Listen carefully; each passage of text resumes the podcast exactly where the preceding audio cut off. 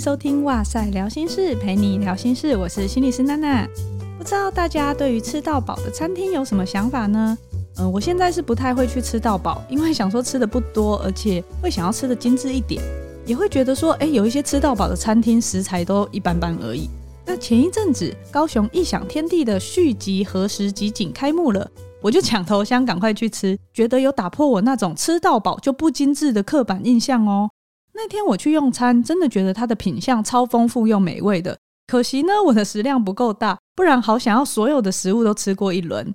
推荐一下它的特色，第一个呢是选用在地的食材，海鲜都非常的新鲜。第二个呢，就是几乎每一区的食物都是厨师在餐台上面现煮的，像是我最爱的就是师傅现做的炙烧握寿司，还有呢在铁板上煎的不滋不滋响的干贝。还有熬得咕噜咕噜冒泡的龙虾汤泡饭，真的超有噱头的。每一样看到你都会想要立刻夹到盘子里。刚刚有说它颠覆我觉得吃到饱不够精致的印象嘛？续集它用餐的环境还蛮舒适的，就是走一个日式明亮的风格。餐点的摆盘也很精致，连甜点区的和果子，还有柴犬造型的人形烧都非常的可爱，完全就可以让你感觉到他对顾客的用心。那接下来就是母亲节啦。我觉得家庭聚餐选择续集也很棒，因为不用考虑到说，哎，谁喜欢吃什么料理，反正它就是通通都有。如果订不到位也没关系，之后无论是周年纪念日两个人甜蜜享用，或者是朋友庆祝聚餐，都很适合哦。就把这个生活资讯分享给大家。今天想跟大家聊的是什么呢？就是最近呢，啊，有一些感触啦，想说我们难免会有一些焦虑不安的情绪。而严重的时候呢，这些情绪其实是会干扰到我们的生活的。就像前一阵子啊，我有一个朋友传讯息给我，他就说：“姐，你二十九岁的时候有没有经历一个低潮期呀？” 我就跟他说：“诶，过有点久了，我也忘了。但我现在也没有比较高潮就是了。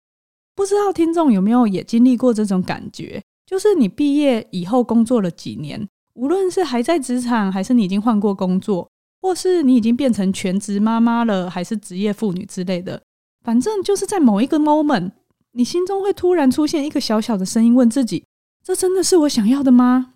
在外人的眼里，可能觉得，诶，你工作看起来很顺利啊，甚至可能是别人眼中的梦幻工作，家庭可能也很幸福，人际关系也不错，人生好像就是非常的正向积极，都在追求卓越。但其实你自己知道，有时候就是会突然被一股低潮。给笼罩。当别人越说你好棒、好羡慕你的时候，反而会有一种德不配位的感觉，就有点像那个冒牌者症候群。偏偏你想要找人倾诉，却不知道要跟谁讲，因为会显得好像自己很不知足，所以忍不住就会觉得心好累。那像是我这位朋友，他离开了原本的工作，他在前公司都已经升迁当到主任了哦，下面管了十几个人，你知道手起刀落的。但突然，他就决定要跳槽到新创公司。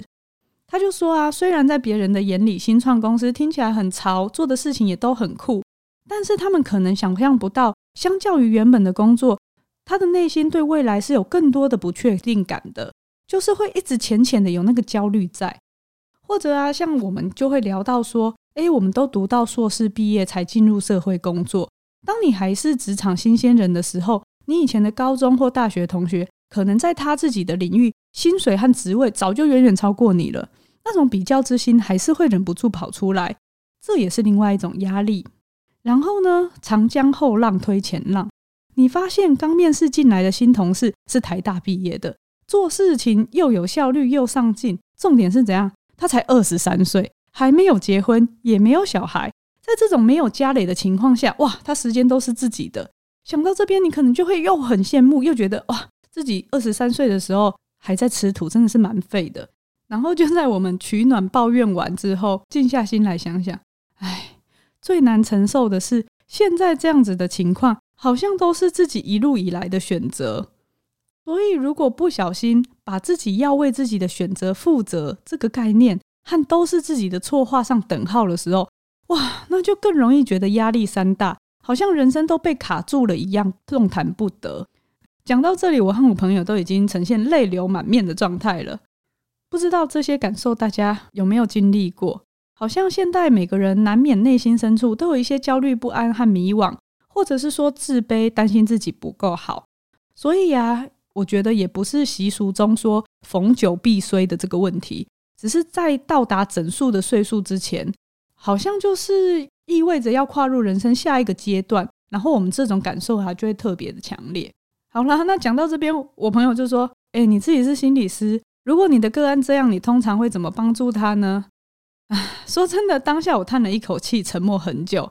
他还以我电话断线，是因为我想到说，这实在没有速效的方法耶。最重要的还是要学识接纳自己的情绪。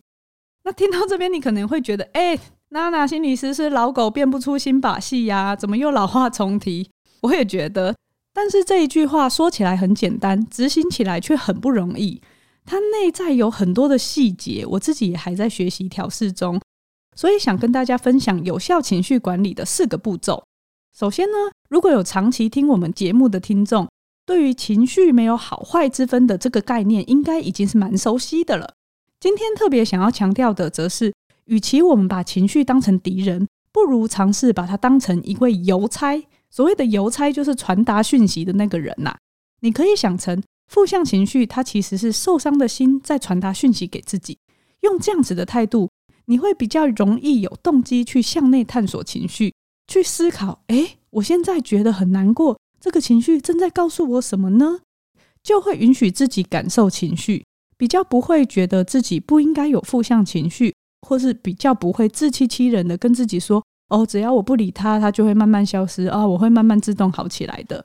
只要做到情绪是在传达讯息这样子的心态转换，恭喜你，你已经准备开始进入有效情绪管理的四步骤了。第一步呢，就是觉察。第二步是辨识，我们要觉察和辨识什么呢？就是情绪的信号。有些人会说：“哦，拜托，我当然知道我在焦虑，我在难过，或是我在生气呀，这有什么特别的？”虽然听起来很容易，但当你正在情绪当下的时候，你真的都有意识到自己怎么了吗？你确定你说的“我当然知道”不是马后炮吗？很多人在陷入情绪漩涡的时候，都是意识不到自己的情绪的哦。有时候啊，你的注意力可能是被导致情绪发生的那个事件给完全占据的。我在和个案的会谈当中啊，听过很多类似的例子。原本每天都会通电话的两个人，今天刚好对方没有接到，诶，他就会一直想说，对方怎么可以不接我电话的这件事，然后被焦虑的情绪驱动，做出一直打电话的这个行为。而这个时候啊，没有被你注意到的那个焦虑情绪，可能已经越累积，强度越高。直到那个强度已经高到驱动你夺命连环扣一百通电话，然后对方被弄得很烦，警告你说：“哎，你越界了，不要再这样做了。”时候，哇，才意识到当下自己其实是有多么的不安和害怕，完全陷入那个情绪里面了。所以可以怎么办呢？这就是情绪管理很重要的第一步，它需要花时间练习。练习什么？练习在情绪强度还比较低的时候，我们就觉察到它。并且进行处理，因为你在火苗还小的时候要处理它相对容易，等到它已经变成大火的时候，常常就很难收拾了。要知道啊，被忽略的心火是可以燎原的。那因为我们在不同的情绪和不同的强度下的时候，我们身体呈现的反应和感受都会有很细微的差别。你可以花一些时间慢慢做练习，比如说啊，拿出纸和笔做记录。当然，如果你平常在家里，你要用电脑打或手机记都可以。我用焦虑来做举例，不过我们会建议说，诶，其实你每一个基本情绪，至少喜怒哀惧都可以练习一次。你可以先写下来“焦虑”这个词，然后呢，把你想得到的同义词也都写下来，像是烦躁、紧张、担心、恐慌之类的。接着，允许自己内心分别去感受他们之间细微的差异，试着问自己一些问题。比如说，当我烦躁的时候，我的身体有什么感受或反应呢？把它记下来。当我在烦躁的情绪的时候，我内心的独白通常是什么呢？通常是我想到了什么呢？把它记下来。然后呢，接下来是我们会给他一个分数，我们会给他一个情绪强度的分数。可以问自己：如果情绪的强度从零分是平静，十分是最强烈的焦虑的时候。当我感觉烦躁的时候是几分呢？然后每个都问：诶，担心是几分呢？恐慌是几分呢？就是每一个情绪词汇，你都思考过刚刚的这几个问题，然后按照强度顺序做重新排列。透过这样的练习，我们就有机会能够更好的觉察情绪的产生和它的演变，能够在情绪还只是星星之火的时候，去允许自己觉察到它，为自己按下暂停键，也回头关注自己内心的情绪状态，想想它在告诉我们情感和心灵上需要的是什么。而且我推荐这样子的练习是可以跟孩子一起做的哦，就是从小就培养他们对于情绪的觉察和辨识能力。那讲到这边，我突然想到一个临床上常见的 bug，做一下小提醒好了。虽然它不在刚刚说的那个情绪管理四步骤里面，当我们在探索情绪正在传达什么讯息的时候，要先有一个基本概念，就是别人并不需要对我的情绪负责，我才是要为自己情绪负责的那个人。为什么要提醒这个呢？很多个案在探索情绪的时候，探索完会跟我分享他的发现。然后他会说：“我觉得我会这么难过，是因为妈妈故意说这些话让我伤心，或者是说我生气是因为小明总是惹我，或是我很焦虑是因为男朋友不接我的电话。”大家有发现吗？这样的描述其实就是立基在他人应该要为我的情绪负责之上。当你的信念是这样子的时候，你对自己的情绪还有掌控权吗？你可能会说，可是难道别人的所作所为都不会影响到我的情绪吗？当然，他人可以在一定的程度上影响到我们的情绪，但是身为情绪主人的我们，在看待事情的角度上，也就是认知的这个部分，还有应对事情的方法上，也就是行为的这个部分，是操之在己的。虽然我们常常会很期待别人做出改变，但事实上，我们是没有办法控制别人的，所以。当我们愿意，或是我们可以去选择不同的视角和应对方法的时候，我们就有机会可以化解自己的情绪。就像刚刚前面说夺命连环扣的那个例子，如果我们能够觉察到自身的焦虑，并且按下暂停键，并且去聆听这个不安和害怕背后要传达的讯息，我们就会发现，我有一个渴望被关注、被爱、被重视的需求。那这样子，我情绪的能量才有机会被释放和消散。有了这一份了解以后，我们才有机会进一步去看到，诶，我这样子需求背后的错误信念。那个错误的信念可能是我只有受到别人特别对待，只有别人愿意为我忙得团团转，愿意为我额外花时间的时候，我才觉得自己很重要或有归属感。但是我们为什么会说它是错误信念？因为真正健康。具有自我控制感和自我接纳的信念，或许比较像是我的存在本身就是重要的，并不是受到他人特别对待时才重要。比较像是我无时无刻都是重要的。这样的信念在关系中不会依附他人而活，不会害怕他人远走。那至于会怎么做到自我接纳呢？我们接着就会来到情绪管理的第三步——认同，还有第四步——接纳。认同是要认同什么呢？是要认同这个情绪它的存在还有意义。我们会在接纳的过程中，逐渐来化解这个消极或负向的情绪。听起来很像很抽象，所以我今天打算举一个比较具体的例子。那我自己是会采取正念的方式去审视当下正在经历情绪的自己。这边我就不再解释正念是什么意思了。有兴趣的话，大家可以回去听前面的聊心事。或是哇塞新观点的 EP 十二陈德忠老师的那一集，那为什么我会选择正念呢？是因为它可以协助我不对情绪抗拒或是跟随，也不会有硬要改变那种情绪的感觉，而是我可以尝试和这个情绪建立一种全新的关系。具体的做法是，我会先找到一个感觉安静和安全的空间，然后用一种舒服的姿势坐着，告诉自己，接下来的十分钟。我要和自己的情绪共处一段时间。我会从正念呼吸开始，把注意力放在呼吸上，慢慢的觉察呼吸的频率和空气在身体中流动的感觉。当我发现我的心思离开了，我就只是觉察到它，然后重新允许我自己把注意力回到呼吸上。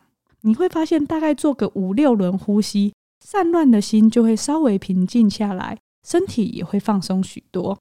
接着呢，我会试着选定一件让我感到负向或是消极的事。这边提醒大家哦，如果一开始练习的时候，你选的那个事情的强度不要太高。如果刚刚说零到十分的话，它等级大概就两三分就好。接着我就会保持比较开放、好奇的态度，问自己说：想到这件事情的时候，此时此刻我感受到的是什么情绪？当然，有时候啊，一个事件它会不只有一种情绪，像我节目一开始和朋友聊到的那种低潮状态。伴随的就是不安和难过，但是练习的时候，我们就先放在强度相对比较高的那个情绪，就从两个里面先选一个。接下来我会给他一个情绪名称，比如说不安，然后再慢慢的扫描全身上下，去感觉身体哪个部分最强烈的感受到这个情绪。可能有些人是胸口闷闷的，可能有些人是肩膀紧绷，觉得好重好重。这个部分可能就会因人而异。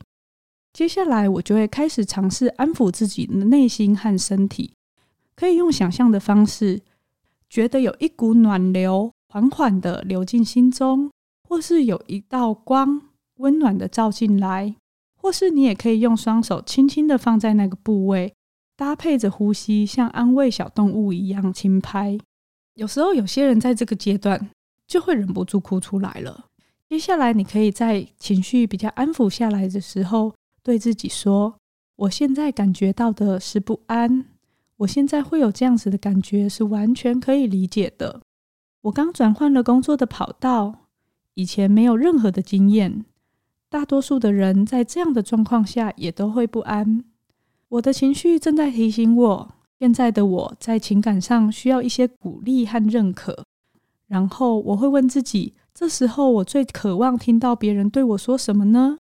我希望听到别人对我说的是：“我有看到你的努力，你学会的事情越来越多喽，而且持续有在进步。我相信你做得到的。”然后呢，我就会把这句话送给我自己。那类似这样子的自我对话和自我关照，推荐大家可以慢慢的选择从低强度的情绪开始做练习。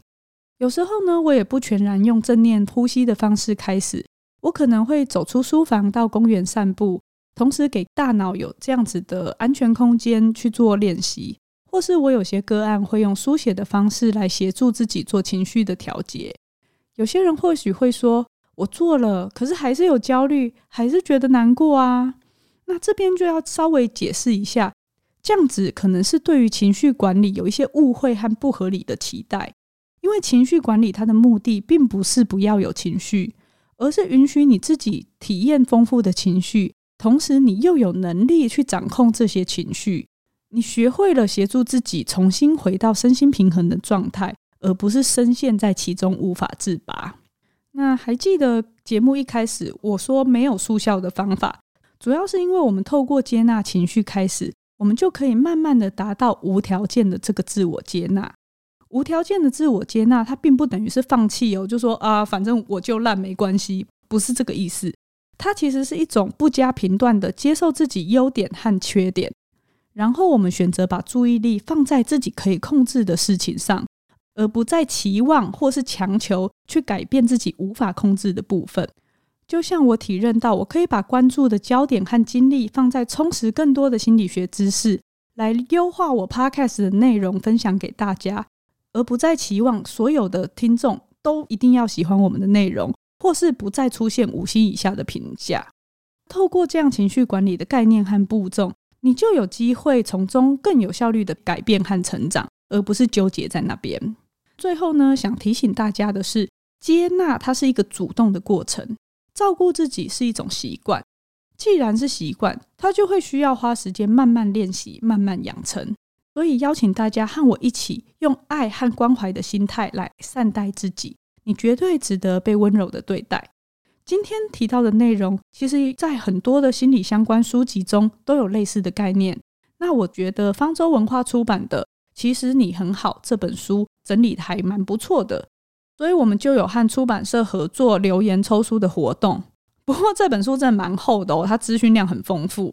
如果真的觉得会读，然后有兴趣的听众，后续就可以在我们的 IG 找到这篇贴文留言。我们会在上线一周以后抽出幸运的听众哦。好，那在节目结束之前呢，要来回复一位听众的私讯。嗯，先感谢大家听完节目以后都会私讯和留言给我们，分享自己的经验和感受。那今天特别想提出来回复的是一位澳洲的听众，他对于在谢谢你让我不孤单的那一集有一些回馈，主要针对的是要不要原谅曾经伤害自己的人。他发表了一些看法，还有分享他自己和父母和解的这个心路历程。那很感谢他的回馈，我才注意到说，诶，在短短的几分钟里面，要阐述这个议题，实在是很容易造成误会。所以今天就花一点时间来做澄清说明。第一个呢，是在节目中我提到的是，可以去思考要不要感谢好伤害你的人，而不是说原谅哦。我想感谢和原谅的层次是不太一样的。如果有从哇塞聊心事一开始就收听的听众，应该就会知道，在第三集的时候，我就有提过宽恕的力量。所以，其实，在原谅的观点上，我想我跟听众的概念是一致的。毕竟，原谅他人才能放下，才能不纠结。在原谅的过程中，其实受惠最多的是会是自己。那上一次在节目中想要强调的是，一个人选择原谅或学习和解，还是要依据他自己的步调。为什么我会在节目中说，当个案问我是否应该原谅或感谢的时候，我会和他一起把焦点回到他本身是怎么样思考看待这件事情的？是因为在临床中，我观察到太多的个案问这个问题的时候，是身边的人告诉他你应该这么做，就像教条一样。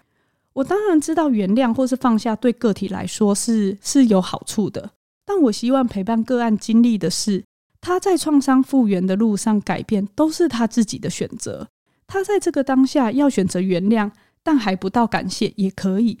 他在这个当下还有些纠结，还没准备好要原谅也没有关系。每个人复原的时间或长或短，有些人可能一两年，有些人可能要花一辈子。但重点是我习惯让个案感受到的是，我陪你正在这条路上前行。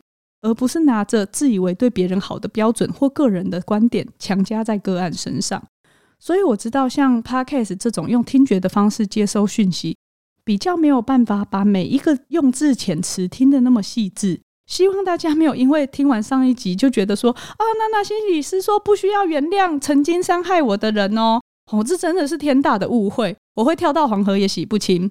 这个也不是哇塞在推广心理学和做第一线的心理卫生教育的目的。第二个想要说明的呢，就是感谢的部分。上一集想要强调的是，嗯，比如说，如果你今天被性侵或霸凌了，你经历了一番挣扎和努力，有了创伤后的成长，但你会对于性侵的加害者或霸凌你的人，你会感谢他用这种方式让我们成长吗？所以我上一集想要强调的是，对于这种伤害自己。而自己又没有从他那边获得什么好处的他者，我们不计前嫌，或许已经不错了。会需要到感谢他的程度吗？我想提醒大家的是，如果今天在逆境中真的有所成长了，是不是该回过头来感谢的是自己呢？所以我想要强调的，其实是要记得感谢自己的这个部分。所以我想，原谅和感谢这两个议题，还涉及了不同的情境和对象等等的。会有点复杂，也不是用三言两语能讲完的。总之，非常的感谢他的回馈，让我知道可能会造成听众的误会，就花一些时间来做说明。然后也像宇哲老师在正确理解错误那一集《哇塞新观点》中所提到的，我们不是完全不会犯错，我们也不可能在短短的时间内囊括谈到所有复杂的议题，或照顾到所有各种不同立场的人的感受。但我们已经做到的是保持开放的态度，欢迎大家一起来讨论。真的很感谢大家一直以来的五星评价和正面回馈，让我们有持续创作的动力。希望今天的内容大家也喜欢，也欢迎推荐哇塞心理学给你身边的亲朋好友。今天的哇塞聊心事就到这边喽，拜拜。